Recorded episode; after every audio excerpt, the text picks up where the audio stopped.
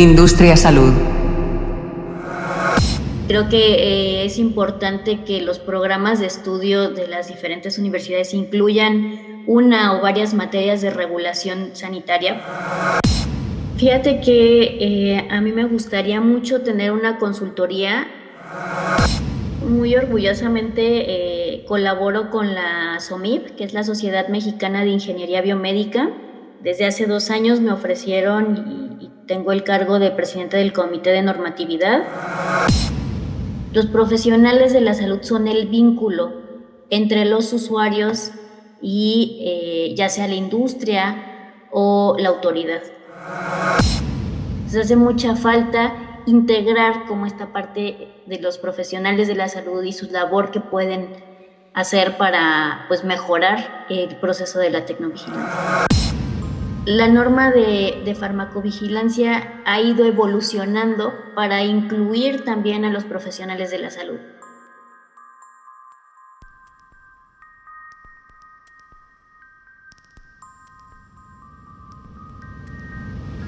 Industria Salud.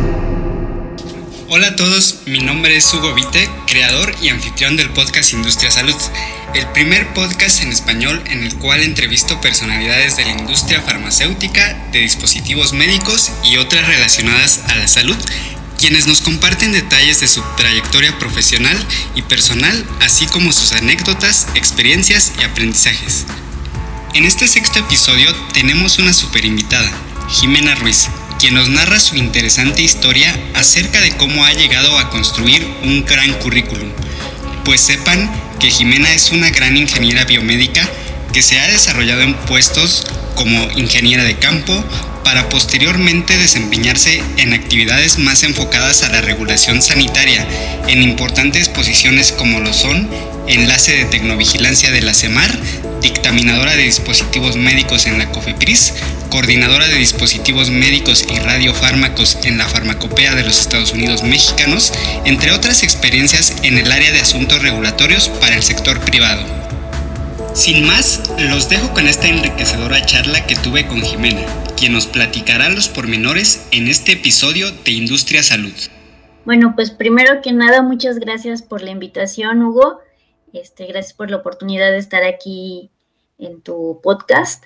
Me da mucho gusto que estés eh, haciendo estas cosas, que es muy importante que tengamos, como siempre, la comunicación y la retroalimentación entre colegas. Mi nombre es Jimena Ruiz, eh, soy ingeniera biomédica, estudié en la UAM Iztapalapa y eh, tengo un diplomado en arquitectura para edificios de atención médica que lo hace la UNAM en conjunto con la Sociedad Mexicana de Arquitectos Especializados en Salud. Y ahorita estoy cursando un diplomado en regulación sanitaria en la industria farmacéutica en INEDUFAN y un diplomado en Derecho Sanitario de la NAWAC.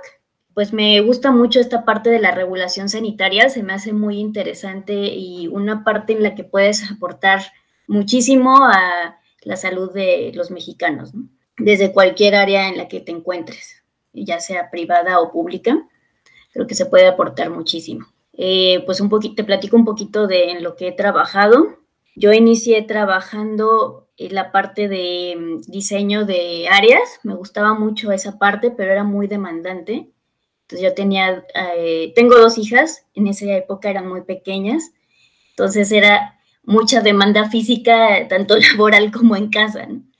Entonces decidí este, ya no dedicarme más a esta parte, pues ahora sí que coincidencias, en ese momento llegó la oportunidad de dedicarme a lo regulatorio, que era algo que yo no conocía a profundidad.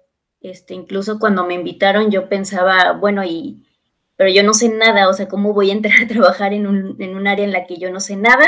Y afortunadamente me dijeron, no te preocupes, aquí te capacitamos. Y pues sí, fue una oportunidad muy padre. Eso fue en una empresa privada, este, que era antes Olimex, después se convirtió en Holt Medical. Y después tuve la oportunidad de trabajar en Cofepris en el área de tecnovigilancia, que también fue una oportunidad muy padre porque el área faltaba mucho por desarrollar, entonces nos dieron la oportunidad de desarrollar los procedimientos, algunas guías, formatos, etcétera.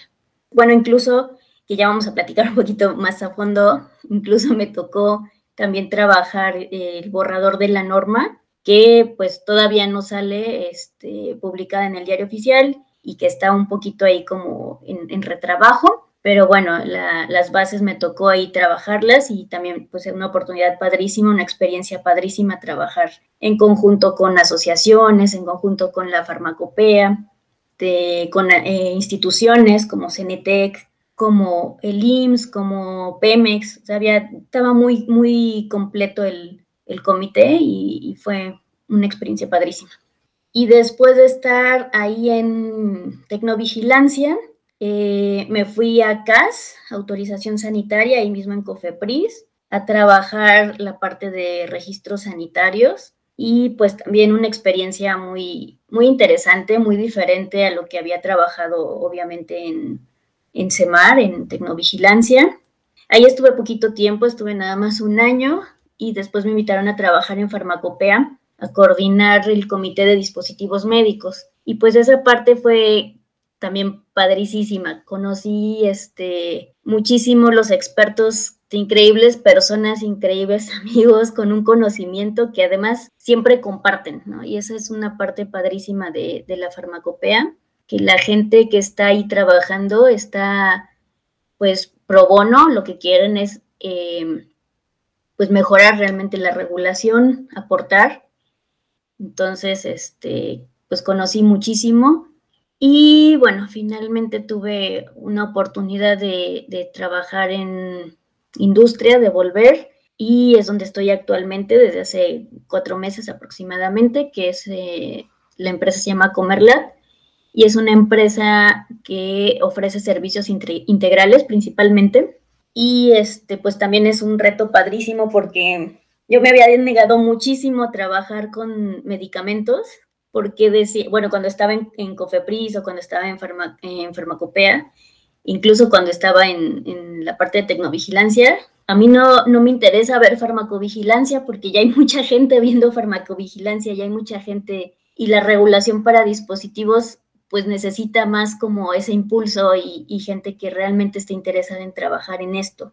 Eh, pues me negaba un poquito a trabajar la parte de medicamentos y finalmente cuando se dio esta oportunidad, pues no nada más eh, en, en nada más trabajo dispositivos, sino también medicamentos y es la razón, de hecho, también por la que estoy en el, en el diplomado en Inedufarm, para aprender un poquito más de esto y se me ha hecho un mundo padrísimo, súper interesante y así como hay tantos químicos en, el área de regulación de, dispositivos, creo que también puede haber ingenieros biomédicos en el área de regulación de medicamentos. Pues a mí se me hacía algo como súper difícil, ¿no? Decía, no, ¿cómo lo voy a hacer? Y bueno, ya vi que no era tan mal en química, que sí me acuerdo de algunas cosas, que está súper interesante y que todo lo puedes aprender. Muy bien, muchísimas gracias, muchísimas gracias Jimena por compartirnos eh, toda esta trayectoria, toda esta gran presentación que nos has dado. Em, ya nos has hablado bastante de, tu formación académica y de tu trayectoria, pero me gustaría más eh, puntualizar en la parte de por qué decidiste eh, estudiar ingeniería biomédica, que entiendo es como tu carrera. Me, gustaría que me platicaras al respecto. Creo que me pasó como a muchos ingenieros biomédicos que queríamos ser médicos originalmente. Cuando estaba en tercero de prepa tenía una materia que era salud. Nos daba la clase una doctora y ella fue quien me platicó que existía esta carrera de ingeniería biomédica creo que lo más impactante de la ingeniería biomédica siempre es como la parte de las prótesis, ¿no? Entonces fue lo que me dijo, no, es que es una carrera que diseñan y hacen prótesis, bla, bla.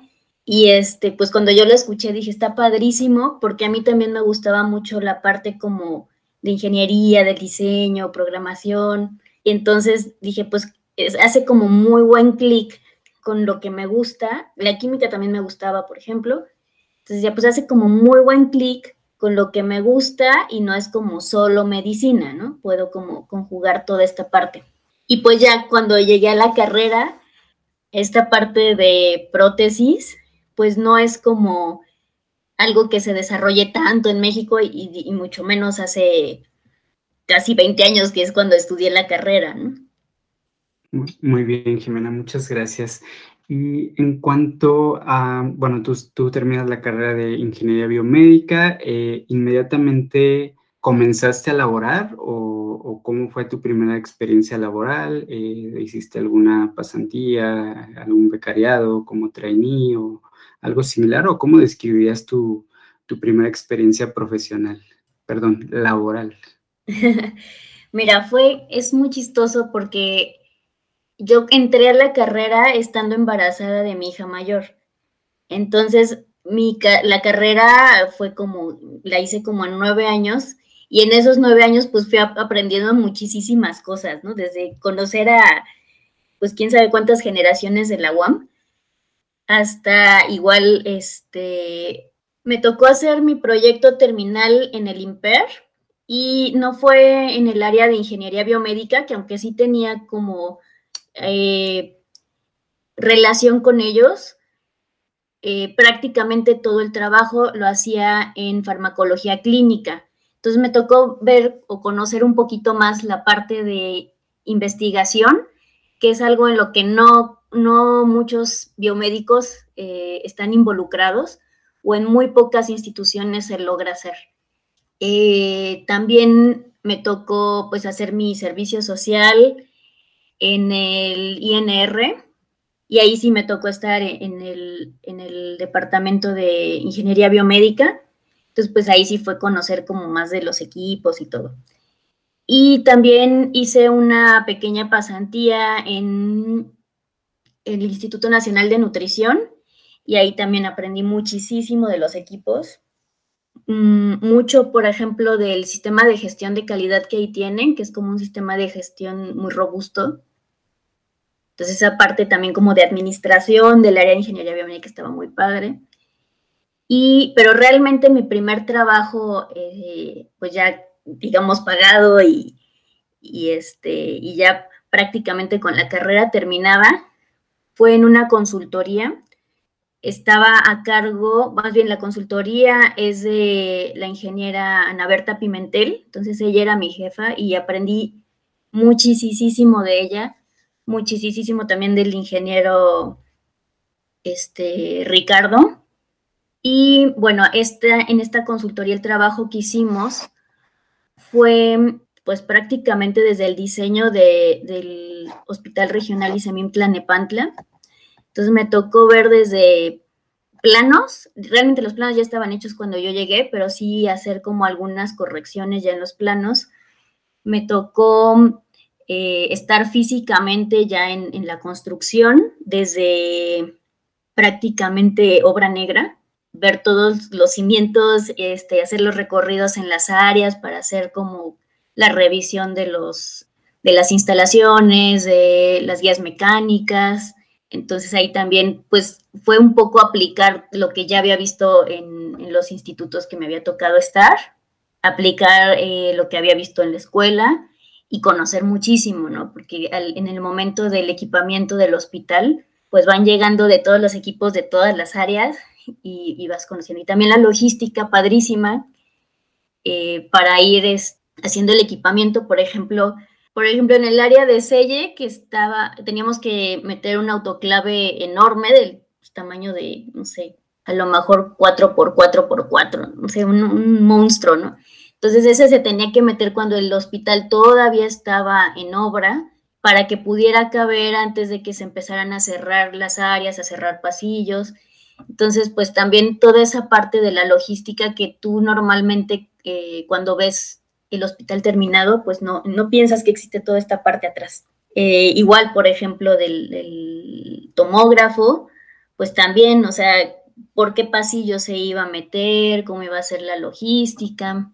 La parte de la las pruebas, esto era muy divertido y frustrante a la vez, cuando empiezan a hacer las pruebas eh, de, la, de la tubería hidráulica o el sistema hidráulico, que lo echan a andar y empiezan las fugas por todos lados y tú ya tienes el laboratorio completo y de repente nada más ves la fuga y ¡ay, mis equipos! corres, ¿no? Entonces, pues toda esa parte que no te imaginas porque tú como ingeniero biomédico normalmente ya llegas al hospital pues terminado y, y este, no ves eh, toda esa historia detrás. Y con amigas, ¿no? También que, que, estaban ahí colaborando. La ingeniera Maricruz Andaluz, que, híjole, también una expertaza y gente que, que te aporta mucho, o sea, que no se guarda las cosas, eso es algo que me ha llenado muchísimo.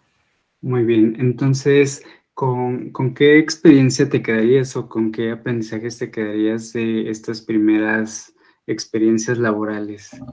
Yo creo que eh, como ingeniero biomédico siempre tienes que trabajar antes en un hospital o si no trabajar, por lo menos hacer tu servicio social para conocer muy bien las áreas, conocer las necesidades, conocer los equipos, porque para lo que te vayas a dedicar, si te vas a dedicar eh, a lo mejor a ventas, pues tienes que saber realmente cuál es la necesidad del, del, área o del usuario final.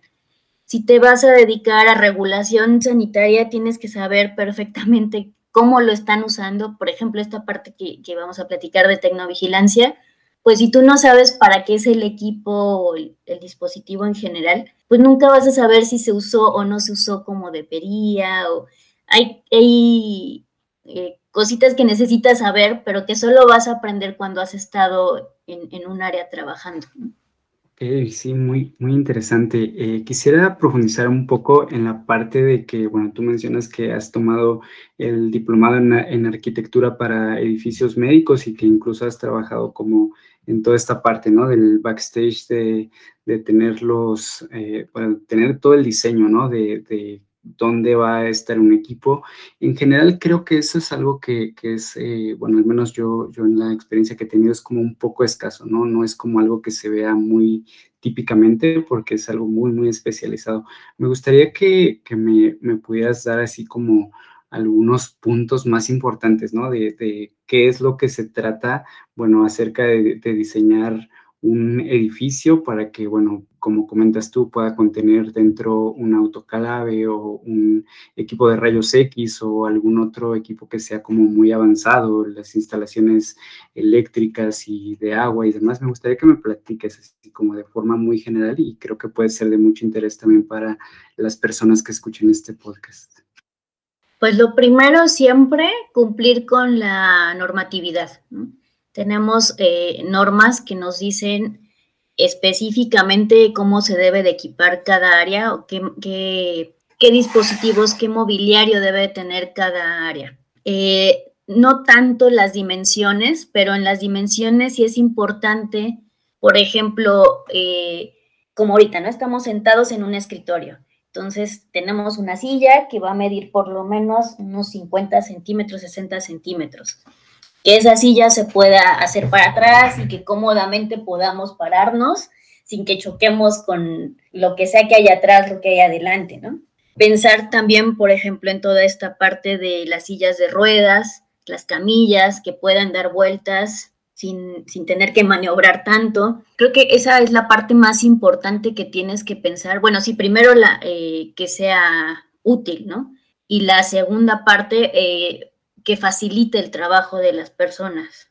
Mucho trabajar de mano con los arquitectos, porque ellos tienen como muy en cuenta esta parte, digamos, de los espacios. Por ejemplo, también lo que pasa es que los arquitectos pocos son los especializados en, salud, ¿no? En, edificios para salud.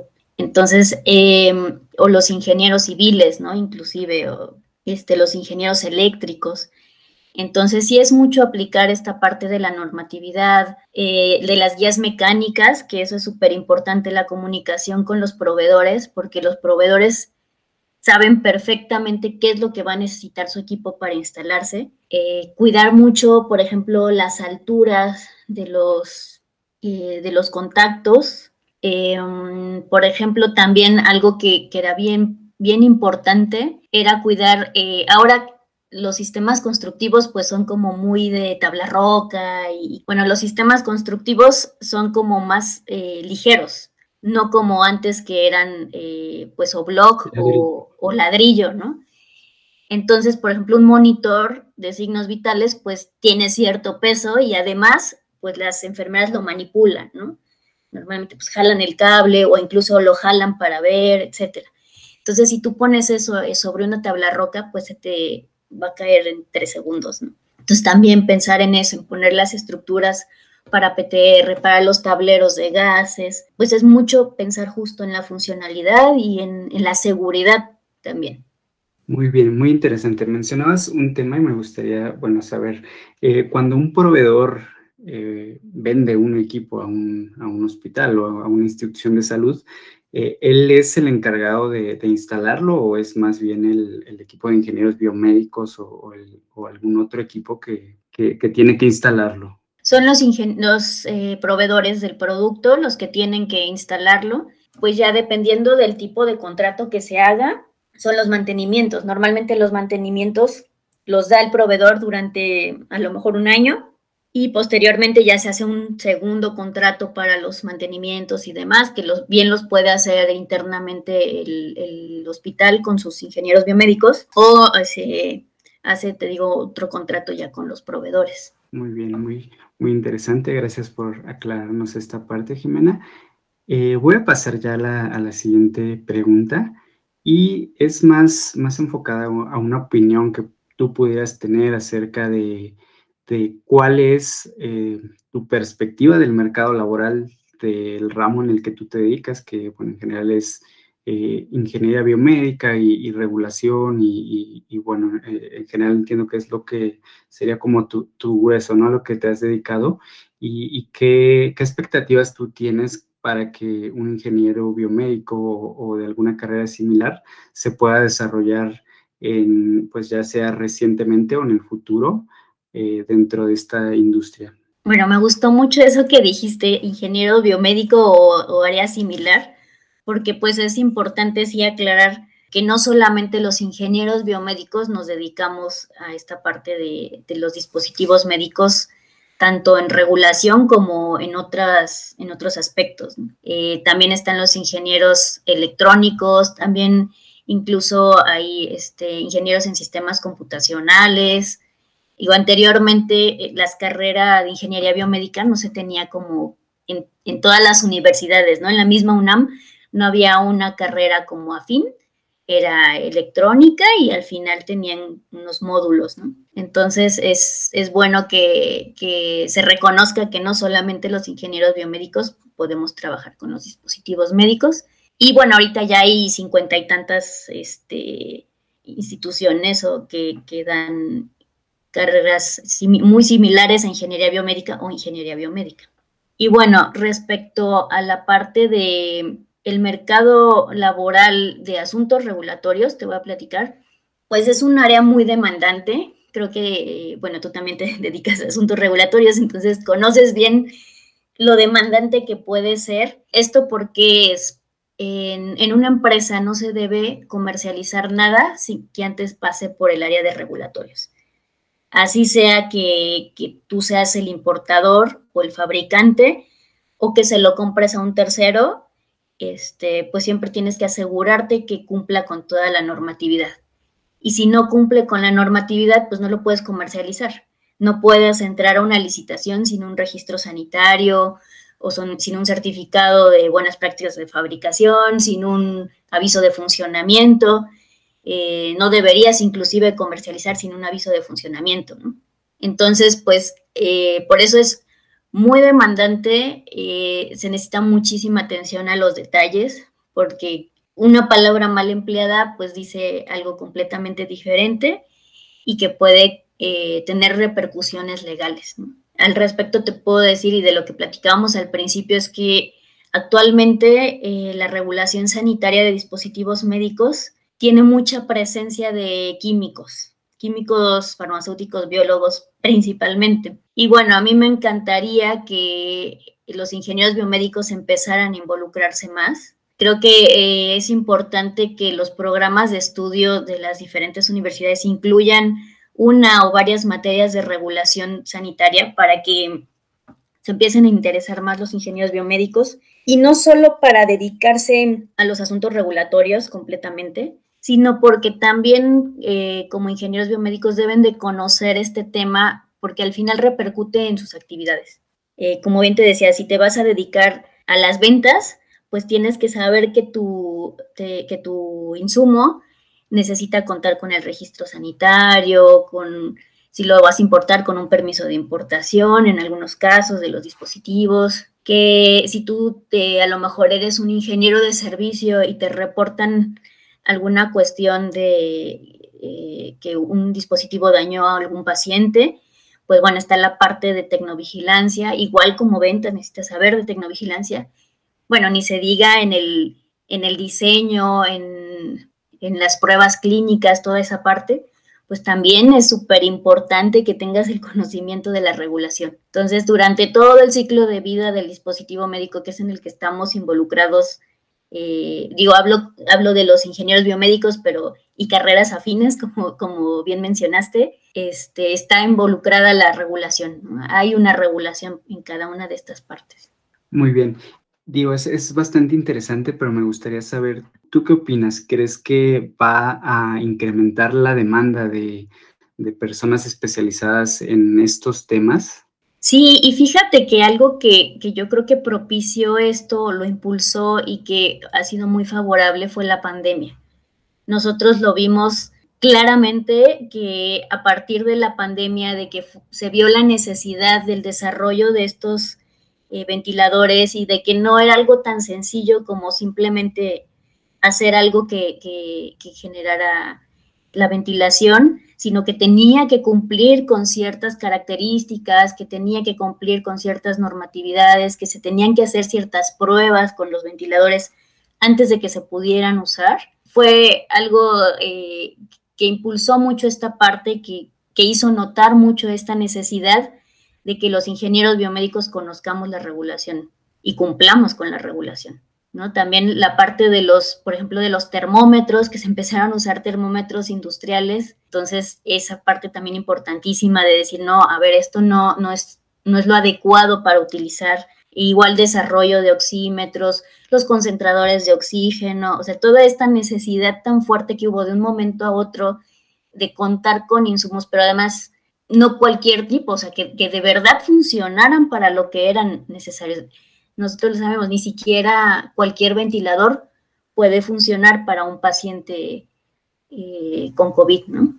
Claro, muchas gracias por complementar esta parte. Voy a pasar a, la siguiente pregunta. Y bueno, ya estamos saliendo un poco, ¿no? De, conocer tu trayectoria profesional y laboral. Y bueno, vamos a pasar a, un poco, una trayectoria un poco más, bueno, una, una parte un poco más personal. Y me gustaría saber qué planes tienes, ya sea a corto, a mediano y a largo plazo incluso, en cuanto a, en cuanto a lo académico nuevamente, en cuanto a planes personales, eh, laborales o algún tipo de, emprendimiento o algún viaje, algo similar que, quieras compartirnos. Fíjate que eh, a mí me gustaría mucho tener una consultoría.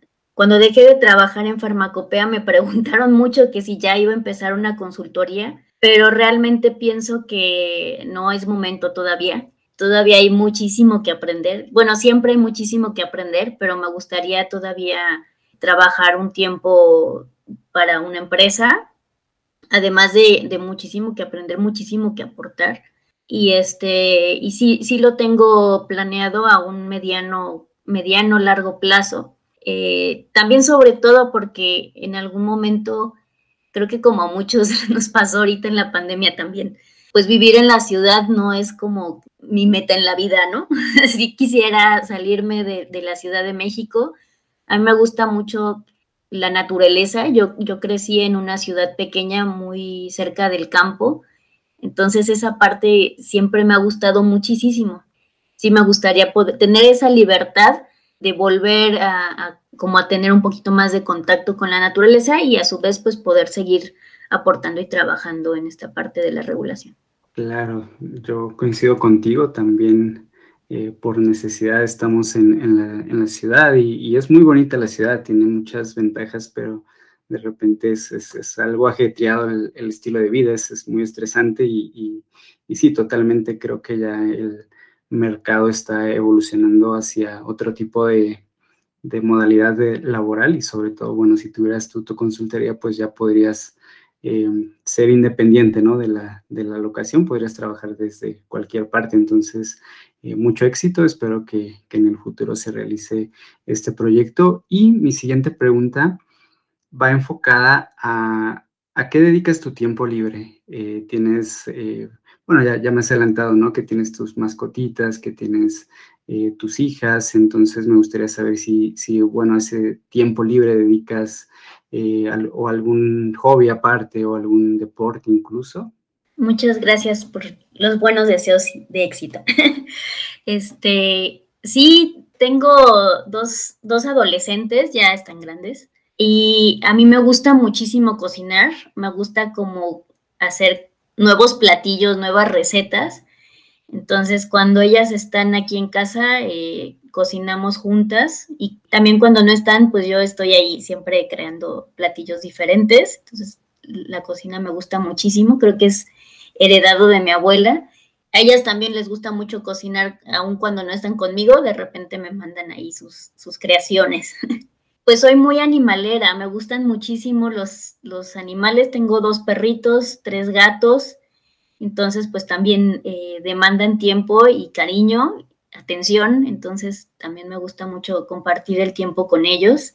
Y yo no era mucho de ver la tele, pero en esta en estos días que hemos estado como con menos contacto al exterior, pues he aprendido a estar, a disfrutar más bien el sentarme a ver la tele con mi esposo, con mis hijas, como el tener ese espacio para relajarme. Me gusta mucho hacer ejercicio, toda la vida he tenido, he sido muy activa toda la vida, este, de niña estaba en dos o tres clases siempre. Eh, y me gusta especialmente andar en bici. Aprendí muy grande andar en bici, pero como que la aprendí y ya no la solté. Me gusta muchísimo este, también salir, eh, justo lo que te platicaba un poco, ¿no? De tener un poquito de contacto con la naturaleza, por ejemplo, ir a Chapultepec y darme un par de vueltas en la bici respirar airecito un poquito más fresco, eso me encanta. Qué bueno, me, da mucho gusto que tengas eh, bastante equilibrio en tu vida, por lo que,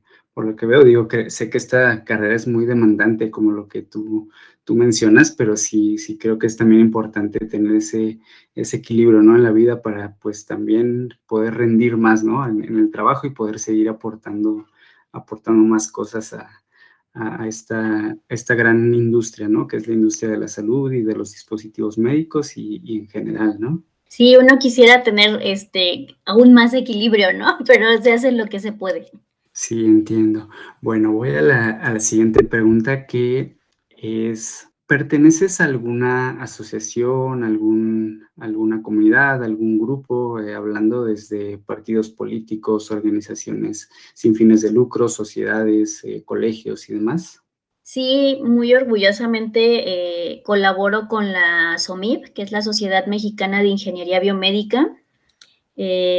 Desde hace dos años me ofrecieron y, tengo el cargo de presidente del Comité de Normatividad y eh, también colaboro con el Colegio Nacional de Químicos Farmacéuticos Biólogos.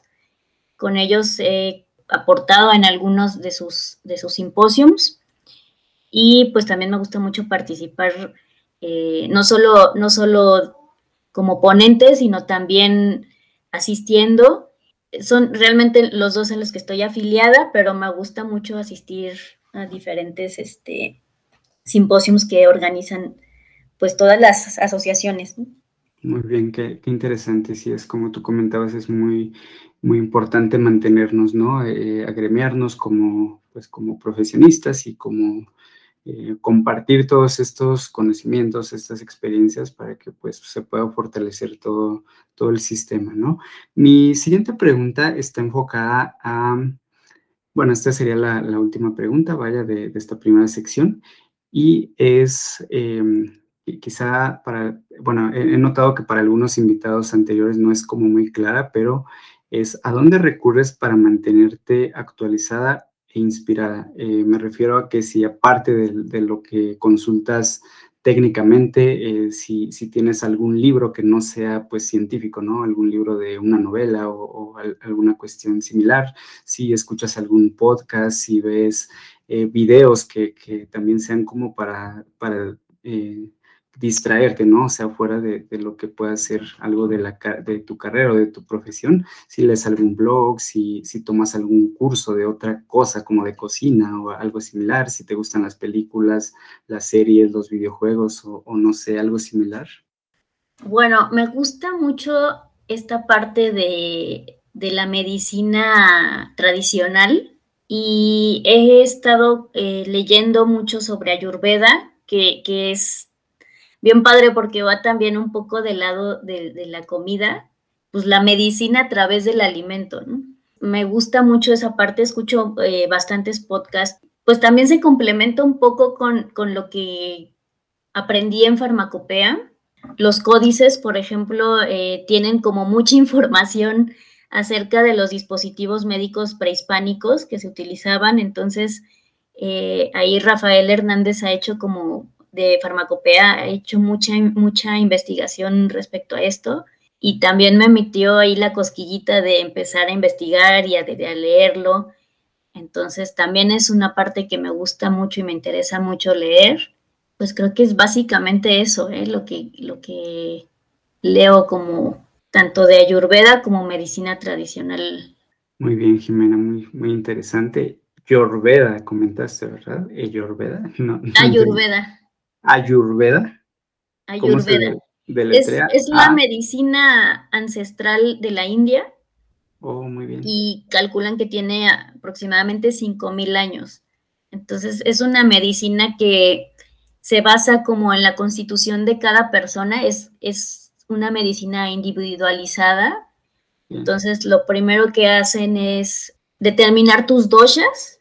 es que es, es como cuando lo empiezo a platicar, la gente se me queda viendo así como que estás bien, porque empiezas a hablar como palabras también este, medias extrañas, ¿no? Entonces lo primero que hacen es determinar cuáles son los doshas con los que naciste y el desequilibrio que tienes en, este momento en tu vida, o sea, se van, se van creando desequilibrios y todos esos desequilibrios se pueden eh, compensar con el alimento principalmente. Eh, te voy a poner un ejemplo. Yo tengo eh, el, el, dosha pita, que es la constitución de fuego, muy alto. Es naturalmente para mí es, soy como muy explosiva o como muy, pues sí, explosiva, por así decirlo, ¿no? Entonces, si me desequilibro, me desequilibro mucho en ese dosha, que es este pita. Entonces tengo que tratar de mantenerlo equilibrado, mantenerlo como más bajo y esto lo puedo hacer eh, evitando comer eh, picantes o comidas como, sí, como muy picantes. Entonces, eh, por ejemplo, no debo comer mucha canela, no debo comer chile y a mí me encanta el chile. O sea, yo comía, mi comida favorita eran tacos de pescado con pico de gallo de habanero. Entonces, me gustaba muchísimo y me costó muchísimo dejarlo. Y si te vas dando cuenta, es impresionante cómo te vas equilibrando realmente, o sea, cómo dejas de estar como, a lo mejor yo, yo soy mucho de estar como pensando las cosas y como muy aprensiva y que es algo que, que, en la parte de regulatorios ayuda, ¿no? Es mucho de un perfil de alguien que está en regulatorios, de que como muy agudo, te fijas mucho en los detalles y es algo muy del dosha pita, que eres así como muy detallista. Y entonces me ha ayudado no a dejarlo de hacer, pero de no clavarme. O sea, antes era así como que, ay, ¿cómo no se dieron cuenta en esto, no? Y ahorita ya es así como que, ay, bueno, pues ya, o sea, se lo corrijo y no pasa nada. Entonces, es muy chistosa esta, y esta parte de la medicina ayurvédica, porque además te ayuda también a disciplinarte. O sea, tienes que desayunar a una hora, comer a una hora, cenar a una hora. Y nosotros también en regulatorios somos muy de, no, es que tengo mucho trabajo y al rato como y al rato como y lo vas dejando y acabas comiendo a las seis de la tarde, ¿no?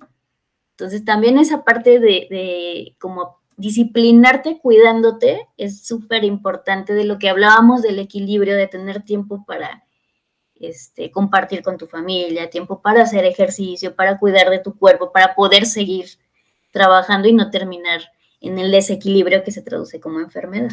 Muy bien, muy, muy interesante. Sinceramente no, no había escuchado estos términos, pero me parecen pues bastante interesantes, ¿no? Creo que hay que estar muy abiertos como a todas estas alternativas, sobre todo nosotros, ¿no? Quizás como, pues como de formación científica, ¿no? Muchas veces eh, hacemos como menos, ¿no? Estas, estas cuestiones que no están tan, pues tan a la mano, ¿no? Para nosotros lo único que existe de, momento es pues medicina alopática y, en este caso, digo, eh, hablando de dispositivos médicos, sería como lo único que existiría, ¿no? Pero de repente dejamos como de lado todo ese conocimiento, ¿no? Que también es, es pues muy, muy valioso y muy, muy interesante. Voy a, voy a investigar un poco más al, al respecto. Y bueno. Fíjate que a mí algo que se me hizo súper interesante es que eh, la OMS la reconoce como medicina. Incluso ahora con esto del COVID, este, emitieron un documento de cómo eh, apoyar, digamos, a, un paciente o, de qué, es que no son medicamentos, son como hierbas lo que se utiliza. Entonces, ¿qué utilizar para el COVID? Pero todo bajo la medicina ayurvédica. Yo cuando lo vi dije, ok, no estoy, no estoy tan mal.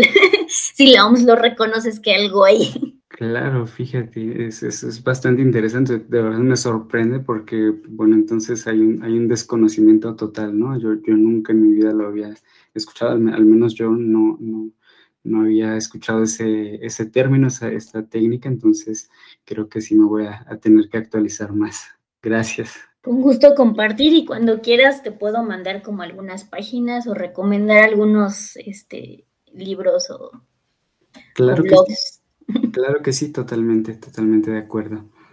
Bueno, Jimena, ya terminamos esta primera parte, ya nos hiciste saber de tu, de tu trayectoria, sobre todo eh, personal, académica y, laboral.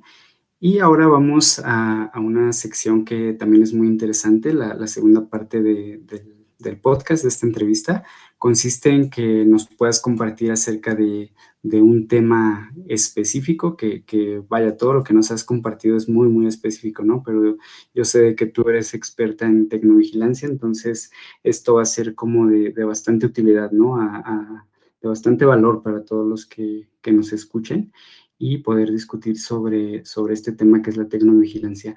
Eh, quisiera eh, lanzar una, una, pregunta que, bueno, va a ser muy general y que, que es, pues, quizá muy limitada, ¿no? En lo, que yo tengo el, conocimiento del proceso de la tecnovigilancia, pero me gustaría eh, iniciar con esta pregunta que es, ¿cuál consideras tú que es el elemento más importante de la tecnovigilancia en México? Yo creo que definitivamente son los profesionales de la salud o somos los profesionales de la salud, porque si bien la tecnovigilancia, y es una frase a lo mejor que, se ha usado muchísimo, la tecnovigilancia y la farmacovigilancia somos todos, los profesionales de la salud son el vínculo entre los usuarios y eh, ya sea la industria o la autoridad.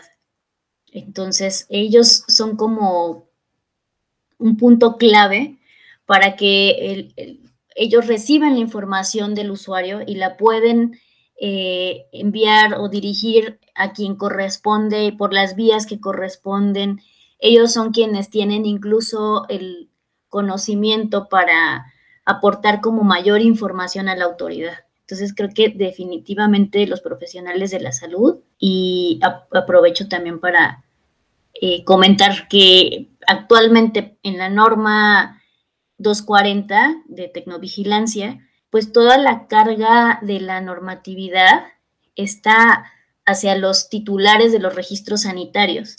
Entonces, prácticamente la norma está dirigida a los titulares de los registros sanitarios. Entonces, hace mucha falta integrar como esta parte de los profesionales de la salud y su labor que pueden hacer para pues mejorar el proceso de la tecnovigilancia. Muy bien, muy bien, gracias. Es, muy interesante esto, esto que tú mencionas y bueno, me gustaría continuar sobre esta línea. ¿Cuál piensas tú que sería la razón de que, de que bueno, se ha, cargado toda esta parte a los titulares del registro sanitario? ¿Por qué, porque ellos deberían tener eh, esa mayor responsabilidad? Entiendo, digo, lo, poco que he investigado en otros países es obligatorio para los hospitales, ¿no? Digo, aquí también es, es obligatorio, ¿no? Pero es como responsabilidades independientes de eh, los centros hospitalarios y de la parte de la industria y también pues de los usuarios que, que vendría siendo un poco más, más voluntario, pero en, en, otras regulaciones quizás sí está más definido, ¿no? Que, que, que la tecnovigilancia sea una obligación de, de, los profesionales de la salud, ¿no? A través de los, de los hospitales.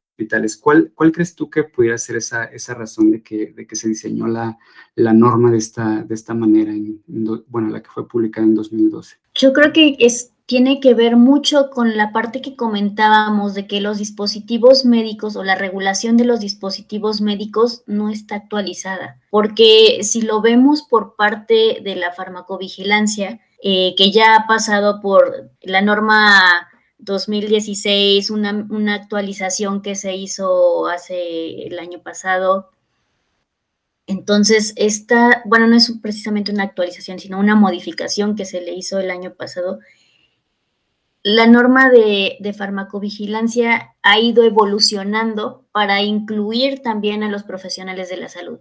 Y creo que tiene mucho que ver esa parte que en México no somos muy proactivos. Entonces, hasta que la norma no me lo pide, no lo empiezo a hacer.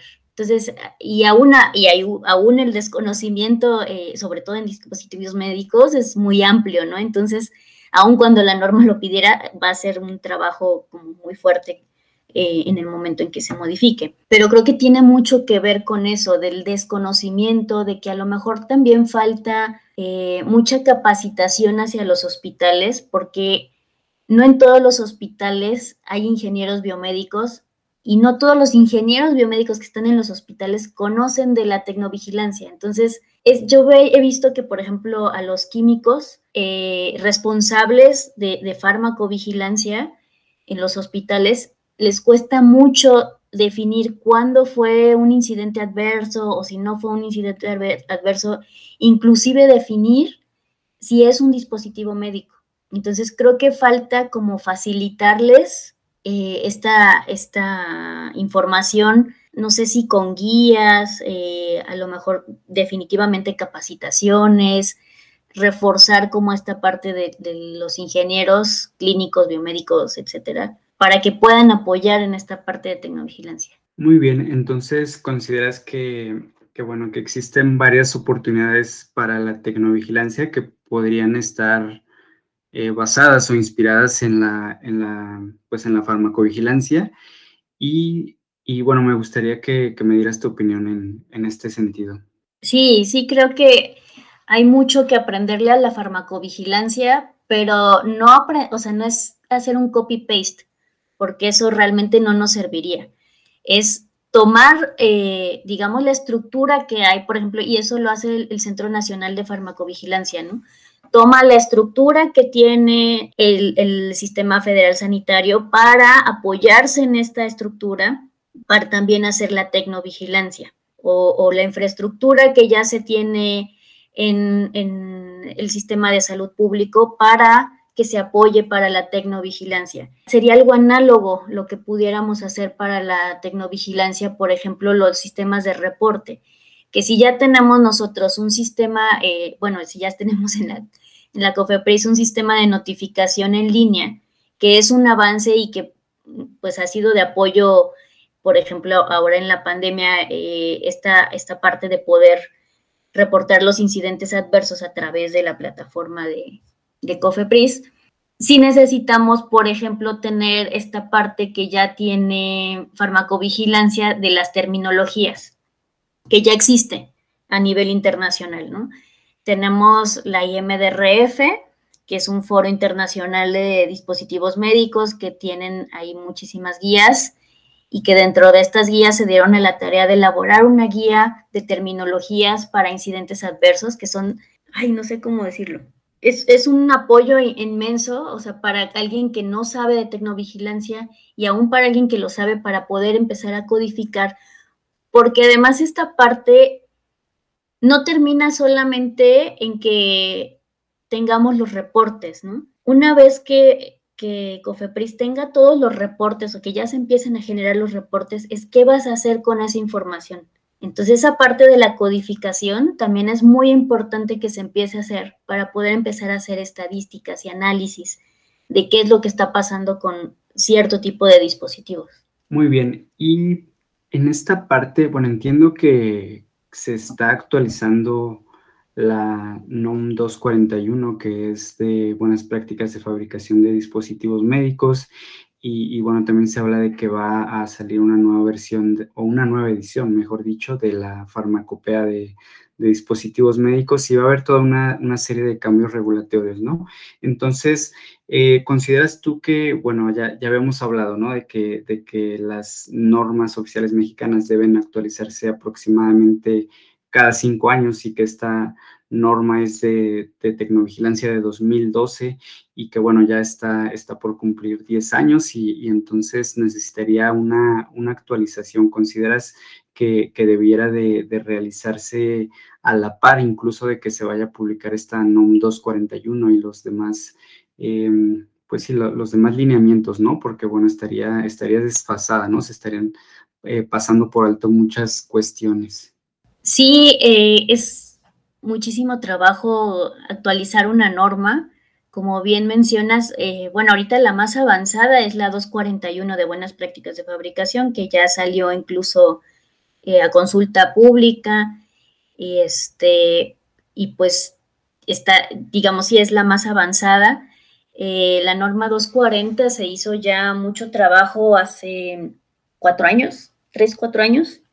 Se trabajó muchísimo en un borrador se trabajó muchísimo con la industria para hacer este, las adecuaciones que se consideraban pertinentes. Y bueno, actualmente está este, detenida. Yo creo que es poco lo que le falta pulir. Y eh, pues esperemos que ya salga muy pronto, que, como bien dices, salga ya pues prácticamente a la par con la, con la publicación de la versión final de la 241 que salga también con la quinta edición de la farmacopea. Y este, pues también hay otra cuestión, o sea, son como una sorpresa, ¿no? Que hace un par de días, eh, el primero de septiembre, se, publicó, Cofepris nos dio la noticia de que mm, firmaron una carta de intención con eh, ANSI, por ejemplo, para reconocer sus normas o sus, eh, es que en México ya no se llaman normas, ¿no? Ha habido todo un cambio ahora ya, este, con la nueva ley de infraestructura de la calidad. Entonces, bueno, ahora para reconocer a estas, eh, estos estándares del, del ANSI. Y bueno, estándares tenemos muchísimos que de hecho muchas de las eh, monografías de la farmacopea se basan justamente en los estándares sí, de la ISO, de ANSI, este, etcétera, ¿no? Y EC. Entonces, pues como, como bien lo hemos platicado, las, los dispositivos médicos es una gama tan amplia que no podrías solamente basarte en un tipo de estándares, ¿no? Que los que le aplican a, a un tipo de dispositivos, a una categoría de dispositivos, no le aplican a otra. Entonces, sí, hace falta mucho esta actualización Esperemos que ya empiece a fluir. Digo, muy desafortunadamente la, pandemia nos ha trazado, los esfuerzos han sido puestos en otro lugar que pues, apremiaban en este momento y esperamos que pues ya este, que esté un poquito más controlado esto, se pueda avanzar en todo lo que hace falta. Muy bien, muchas gracias. Sí, es, es, muy importante esta actualización, entonces eh, daremos seguimiento y esperamos que, que, puedan salir ¿no? en los próximos meses o en los próximos años. Em, me gustaría saber también tu opinión acerca de qué, qué herramientas, sobre todo herramientas tecnológicas, se podrían utilizar para hacer la tecnovigilancia, eh, ya hablando propiamente de de bases de datos, de sistemas digitales automatizados, inteligencia artificial. Eh, leí, leí eh, hace algunos, algunas semanas, algunos meses que en, Europa, si no, si no lo recuerdo mal, están haciendo quizá lo que tú mencionabas, ¿no? Que es eh, a pesar de que, bueno, una herramienta tecnológica, ¿no? De que a pesar de que tú no tengas conocimiento eh, exacto de la normativa para saber qué tipo de incidentes, pudieras eh, utilizar esta plataforma para, para que, te diera un resultado, ¿no? De qué, qué tipo de, de incidentes se trata. ¿Crees que tú que eso sería pues útil y viable de implementarlo aquí en México para hacer tecnovigilancia? Sí, definitivamente sería muy útil. Es una parte importante utilizar la tecnología. Eh, la tecnología está para facilitarnos, ¿no? La aplicación o facilitarnos en general los trabajos, Entonces creo que sería, sería algo que aportaría muchísimo, que ayudaría muchísimo, pero también creo que la parte humana es muy importante, sobre todo en estas cuestiones que son como tan sensibles. Entonces creo que aun cuando la tecnología se encuentre y haya estas bases de datos, estos sistemas, estas aplicaciones que nos pueden solucionar mucho, también la parte del, recurso humano es muy importante. Y para poder emplear toda esta tecnología, tenemos que irnos desde muy, muy abajo, que simplemente es, eh, por ejemplo, la homologación en las denominaciones distintivas, eh, denominaciones genéricas, perdón, de los dispositivos, ¿no? Porque unos los conocemos por un nombre y otros por otro. Entonces, eh, desde esa parte es algo como muy básico que tenemos que homologar. Eh, por otra parte, también tenemos que situarnos en la realidad de México que pudiéramos tener esas tecnologías, sin embargo, va a haber siempre algunas regiones en las que no se puedan utilizar al 100%, ¿no? O sea, tenemos, este, pues no sé, la, la selva lacandona, tenemos este, la sierra en el norte, o sea, es, es complicado que podamos llegar como a toda, abarcar todo el país con una misma tecnología. Entonces, esa nos puede apoyar como en las ciudades que en las que ya se tiene como el Internet o que ya se tiene también hasta el conocimiento de, del uso de una computadora o del Internet, etcétera, ¿no? Este, eso creo que también pasa un poquito con farmacovigilancia cuando se pretendió hacer todo en línea, pues simplemente había ciudades donde no se iba a poder, o, pueblos donde no se iba a poder implementar de esa manera. Entonces también esa parte, y, no solo de la tecnología que se, se disponga, sino también del presupuesto. ¿No? Que ha sido una limitante en el sector salud inmensa. Y, pues sabemos que el presupuesto va a cosas mucho más básicas que, esta parte de la tecnología. Muy bien, de acuerdo. Em, ¿Qué ventajas tendría finalmente robustecer el sistema de tecnovigilancia en, en México? Es decir, ¿cómo, cómo impactaría pues en, en la en la calidad de vida de, los pacientes o, en la calidad de los servicios de salud.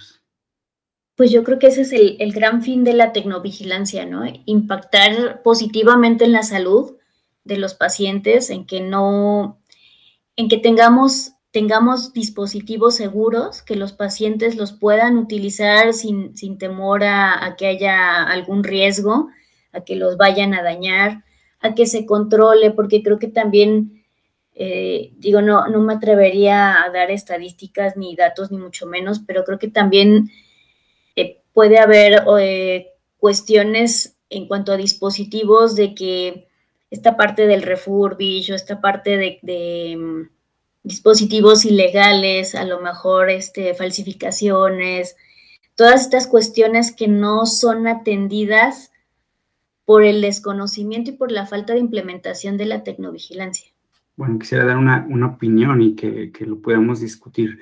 Em, tengo la impresión de que, de que precisamente como tú mencionas que, la, normativa actual hace que gran parte de las actividades de tecnovigilancia y que todo el peso y la responsabilidad recaiga por los titulares, esta misma situación hace que los titulares se nieguen a, a reportar incidentes con los dispositivos que ellos son titulares por miedo a que, bueno, vayan a, retirar el registro sanitario o vayan a tener que hacer un retiro de producto o dejar de vender y pues eso repercute en ganancias. ¿Qué opinas tú al respecto? Fíjate que es, es una cuestión en la que he pensado muchas veces y he analizado muchas veces y he llegado a la conclusión de que es una cuestión cultural. Nosotros en México estamos acostumbrados a que si vemos que algo está mal, nos volteamos para otro lado, ¿no? En lugar de reportarlo, en lugar de decir, ah, no, pues está mal, ah, pues lo corrijo o, veo qué es lo que se tiene que hacer para que esté bien, tendemos mucho a decir, no, no pasa nada, no pasa nada, no pasa nada, si no lo veo, no existe, ¿no? Entonces, eh, creo que, eh, y es algo que, cuando me ha tocado participar en algunos eh, eventos, siempre procuro decir y dejar muy claro, es que la tecnovigilancia no está para que haya represalias, ¿no? Está para mejorar.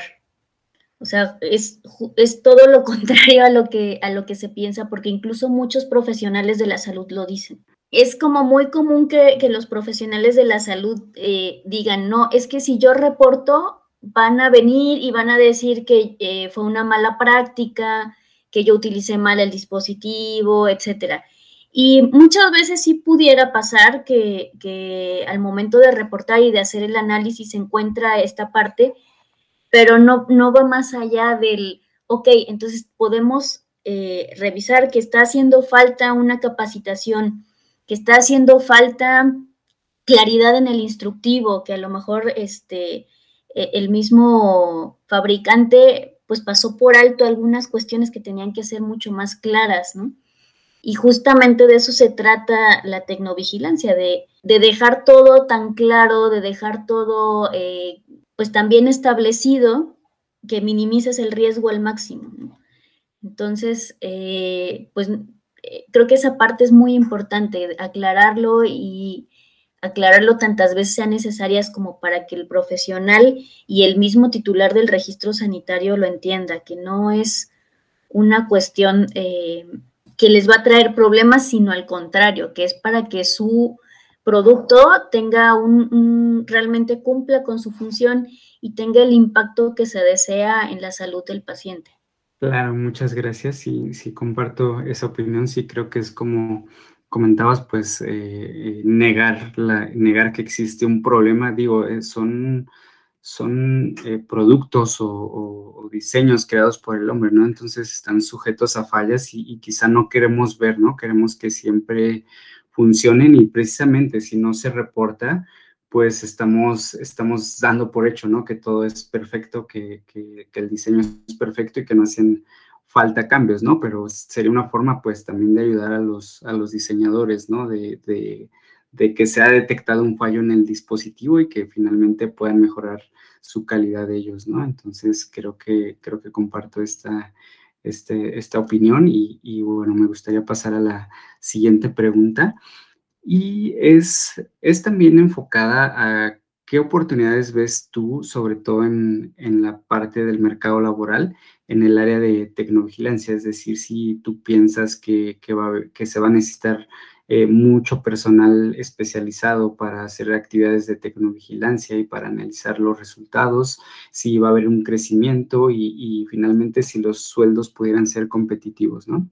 Fíjate que lo ideal sería que si una persona, eh, por lo menos, por ejemplo, en, los, eh, en la cadena de suministro, que una persona estuviera dedicada solo a la tecnovigilancia.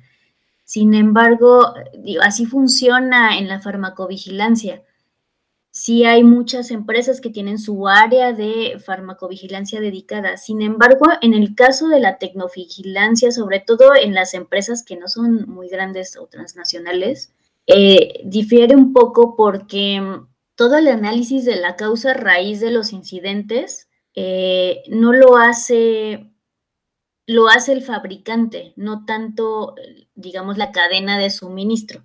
Creo que lo que pasa con la tecnovigilancia, a diferencia de la farmacovigilancia, es que, y, puede ser derivado también justamente de, la falta de, actualización de la norma y, de, las, pues sí, básicamente de la regulación, que mm, no, no, se ve tan necesario que una sola persona se dedique a la tecnovigilancia, a diferencia de la farmacovigilancia.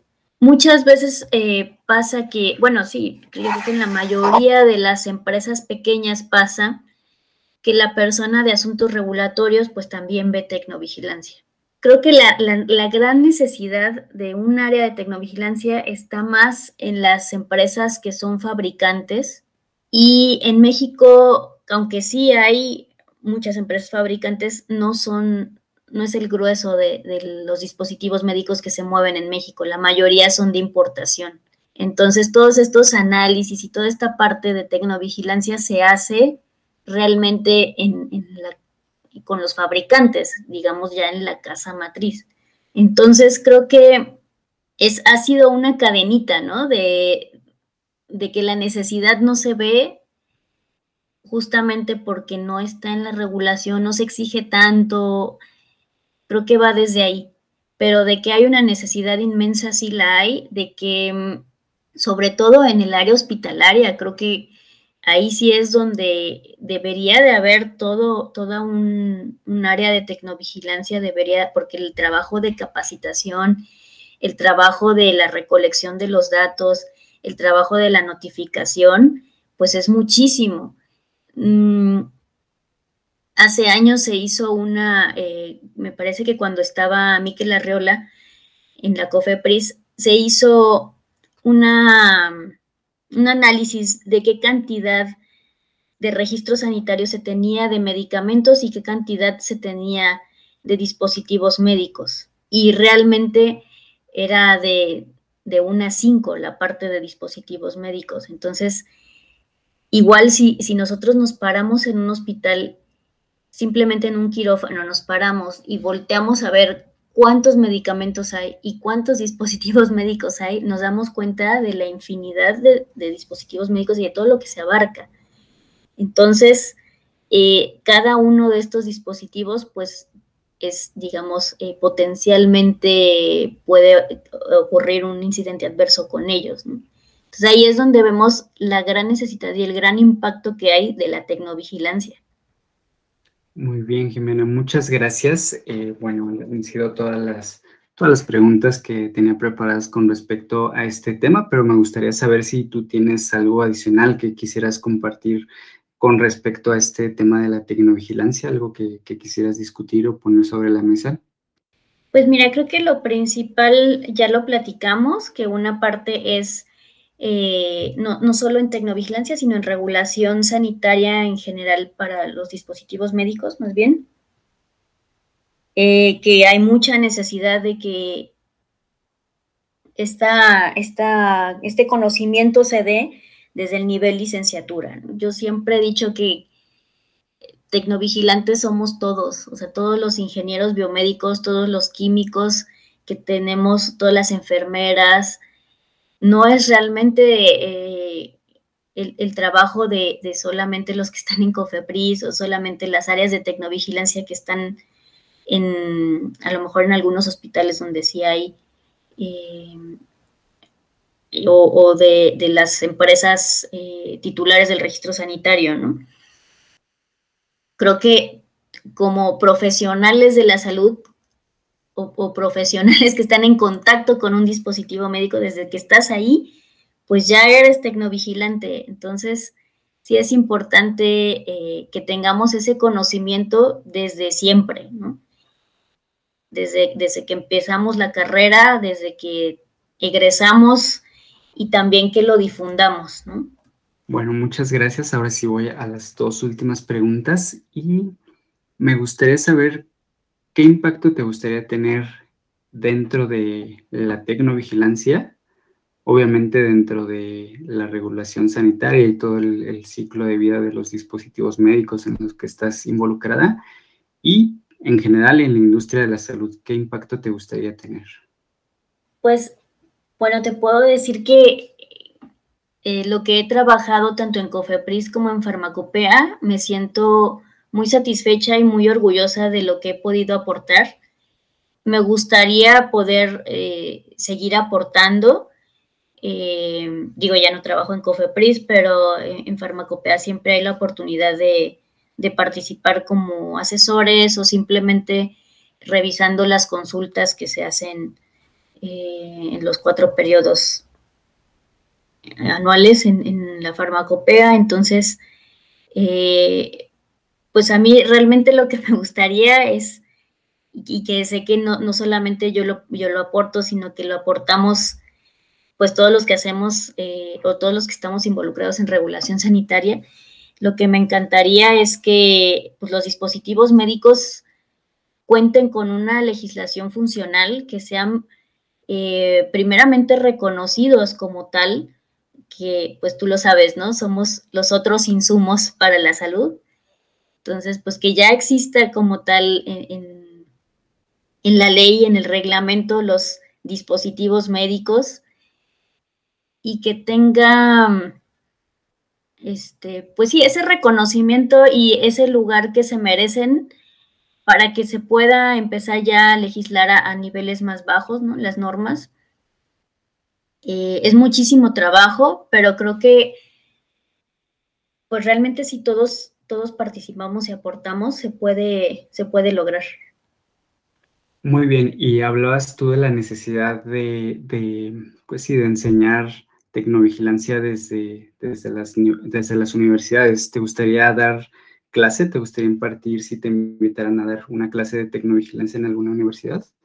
Sí, me encantaría. De hecho, sí me, han invitado en los diplomados de la UNAM, que, hay de farmacovigilancia, tanto en la Facultad de Química como en la Facultad de Medicina. Y me gusta mucho asistir a, esos diplomados. Me invitaron de, eh, próximamente voy a estar con la Universidad Modelo de Yucatán y también me invitaron de la Universidad de San Luis este, Universidad Autónoma de San Luis también me tocó allá.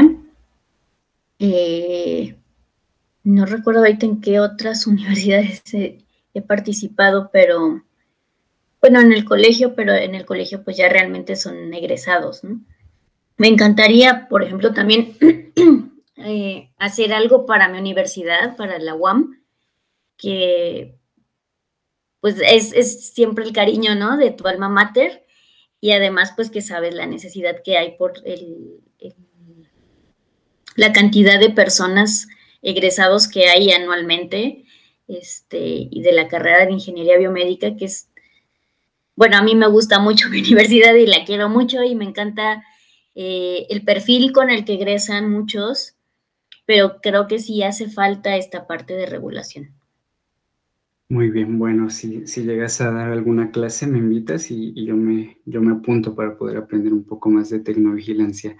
Finalmente, quisiera saber si, bueno, estarías abierta eventualmente a algún proyecto de que si alguien que, nos escucha de pronto eh, quiere contactarte para que puedas colaborar en algún proyecto o, simplemente pues tener algún tipo de contacto adicional y bueno, en caso, en caso positivo, que nos puedas compartir tus, tus datos de contacto, puede ser tu correo electrónico o algún teléfono, eh, redes sociales, LinkedIn, eh, algo que, pudiera dar una pista para contactarte. Sí, claro, con mucho gusto. Eh, bueno, yo uso mucho LinkedIn y ahí me pueden encontrar como MA, de abreviatura de María, MA Jimena Ruiz. Y pues mi correo es him, x y latina m ruiz, arroba gmail.com. Entonces, sí, con gusto este, me pueden contactar en cualquiera de las dos maneras y, pues platicamos de lo que quieran. Eh, nos echamos un cafecito y platicamos de regulación o platicamos de, de las necesidades que haya o específicamente de tecnovigilancia. Digo, yo no, no lo sé todo, pero pues a lo mejor eh, puede ser como una plática de inicio y ya empezamos a investigar más eh, del caso en específico, podemos contactar a otros colegas que a lo mejor tienen mucho más conocimiento en esa área. Claro, muchas gracias. Yo invito a, los que nos escuchen, a las personas que nos escuchen a, contactarte. Yo sé que eres una, persona muy, muy abierta. Eh, de hecho, yo te he contactado, si, no mal recuerdo, por LinkedIn. entonces, ahí este, creo que, hay una, gran oportunidad de, que puedan contactarse contigo. Sí, claro que sí. Sí, por ahí nos, nos conocimos. Este, y sí, pues siempre estoy abierta a platicar eh, de lo que deseen. Eh, pues a mí esta parte de la regulación de los dispositivos me apasiona muchísimo y pues me encantaría que más gente esté involucrada y que más gente esté aportando también, ¿no? No estamos como inventando el hilo negro, mucho es de leer de otras regulaciones, de leer, como les decía, de IMDRF, de pues sí eh, aportar los conocimientos que hemos tenido como pues de otras vidas, por así decirlo, ¿no? Este, de a lo mejor cuando en la carrera te tocó hacer algún trabajo, este, encontraste una guía o encontraste, este, o te tocó leer una norma o algo así, y pues a lo mejor es algo que, que no se tiene como a la vista de los reguladores, entonces pues aportarlo es de muchísima ayuda. Muy bien, claro.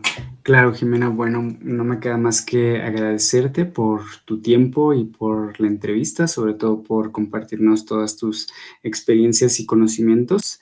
Y bueno, esperemos que pronto puedas eh, regresar a este podcast y podemos seguir tratando acerca de, otro tema de dispositivos médicos. O relacionados. que sí. O, medicamentos, claro, ya, que ahora ya, ya estás con medicamentos, podemos también discutir acerca de, la industria farmacéutica. Claro que sí, con mucho gusto. Este, bueno, yo siempre lo he dicho, mi, mi, giro es, son los dispositivos y soy, estoy en pañales, ¿no? Ahorita en medicamentos, pero eh, también es padre, a lo mejor sí te podría platicar esa experiencia de la transición de, de dispositivos a medicamentos, al contrario de que lo normalmente es de, de, medicamentos a dispositivos, ¿no? Como fue tu caso, por ejemplo. Sí, exacto. Ambos, ambos son muy, muy interesantes y al final no están totalmente separados, ¿no? son, muy, muy concurrentes, ¿no? Incluso hablábamos de que, bueno, algunos dispositivos médicos contienen fármacos o medicamentos y al contrario, algunos medicamentos vienen envasados en, forma de dispositivo médico, ¿no? Entonces siempre van a estar muy de la mano y es, muy importante eh, conocer de, ambos, de ambos mundos, ¿no? Por así decirlo. Claro, no estamos separados, no son mundos separados del todo. Así es, bueno, pues muchas gracias. Pues, no, al contrario, muchas gracias a ti por la invitación y por esta plática tan agradable y este pues escuchen, sigan escuchando los demás podcasts que de todos eh, hay cosas padrísimas y bien interesantes que aprender. Gracias por haberte quedado hasta el final de este episodio del podcast Industria Salud, el lugar donde los profesionales de la salud vienen para mantenerse actualizados e inspirados. Jimena y yo esperamos que hayan disfrutado de esta sesión que grabamos con mucho entusiasmo, esperando poder aportar algo adicional a todos los seguidores de este gran proyecto. No olvides compartir este podcast con tus colegas y escuchar nuestros episodios anteriores. Hasta la próxima. Industria Salud